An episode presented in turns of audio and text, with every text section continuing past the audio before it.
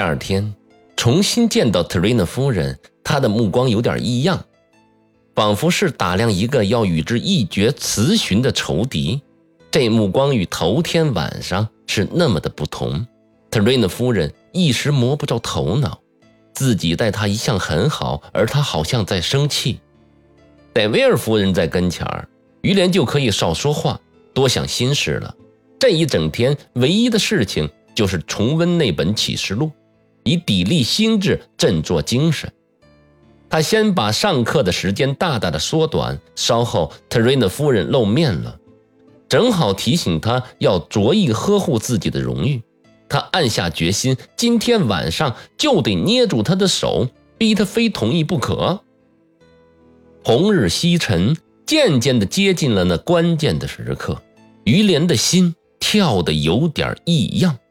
黑夜来临，看到夜色特别的幽暗，不免心中窃喜，心头像搬掉了一块大石头。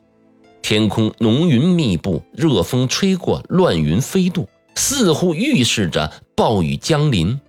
两位女友晚毕徐行，一直散步到很晚。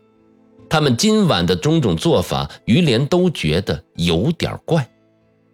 大家终于入座了。特瑞娜夫人坐在于连的一旁，德威尔夫人坐在特瑞娜夫人的另一旁。于连尽想着下一步的行动了，找不出什么话来说，谈话越来越没劲了。他心里想着，日后第一次去赴决斗，难道也这么哆哆嗦嗦、愁眉苦脸不成吗？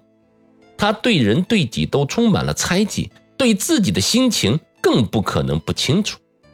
他心事重重，觉得天大的危险也比现在这样可取。他盼了又盼，希望突然发生什么事情，使特瑞娜夫人仓皇地离开花园。他强自克制自己，连嗓音都变了。稍后，特瑞娜夫人也语带颤音，不过于连并没有察觉到。职责对怯懦之战，酷烈之极，他已经无暇旁顾了。古堡的大钟刚敲到九点三刻，但他还不敢有所行动。于连对自己的怯懦大为气恼，暗自思量：十点钟啊，我就把白天所想的、今夜该做的事都做出来，不然就上楼毙了自己。焦躁，尤其是最后的一刻。紧张万分，不能自己。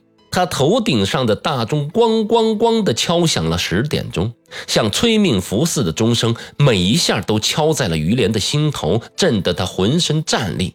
十点的最后一响，余音未绝，他已伸出手去抓特瑞娜夫人的手。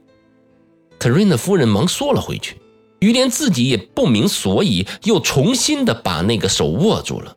虽然他心里翻江倒海，但握着的那个手凄凉如冰，也叫他吃惊不小。他哆哆嗦嗦，紧紧地捏住那手，想抽回去，最后挣扎了一下，终于还是留在了他的手里。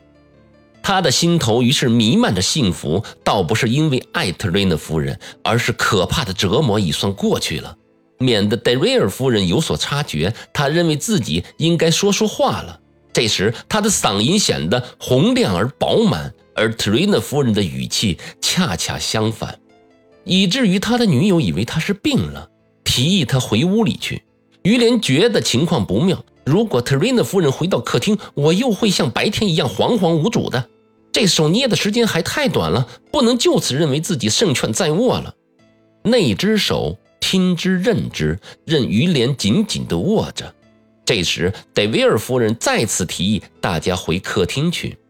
瑞娜夫人刚站起来，又坐下，一丝半气地说：“说真的，我倒确实有点不舒服。不过，在外面透透空气，或许会好一点吧。”于连的艳福因为夫人的这句话而得以延续。他此刻快活极了，高谈阔论起来。两位女友聆听着他的说话，觉得天底下最可爱的男子非他莫属。尽管突然之间他口角流利起来，但还是缺乏点勇气。这时狂风聚起，预示着暴雨将至。戴维尔夫人怕风，已露倦意。于连生怕他要独自回客厅，这样势必跟特瑞娜夫人单独相处。这股敢作敢为的鲁莽劲儿，在他也是一时之间才有的。到那时，特瑞娜夫人只要言语之间略加责备，那他就算出师失利、前功尽弃了。幸亏这天晚上，他语带感情的夸夸其谈，博得了戴维尔夫人的好感。戴维尔夫人也觉得他平时笨口拙舌，像个孩子，缺少点风趣。至于特瑞娜夫人，就让手留在于莲的手中。不思，不想，听其自然。菩提树甚高，在这菩提树下度过的几个小时，对特瑞娜夫人来说，就像是一个幸福的时代。菩提树枝密叶稠，风声飒飒，三点两点的雨滴滴在近地面的树叶上，滴滴答答，听得觉得分外的悦耳。特瑞娜夫人起身帮表姐扶正被风刮倒的脚边的花盆，便把手从于莲的手里抽了回来。等他重新坐下的时候，就毫不做作地把手又向于莲递了过去。半夜的钟声已敲过了许久，最后得离开花园了。特瑞娜夫人。浸润在爱的幸福里，浑浑噩噩，几乎毫无自责之意。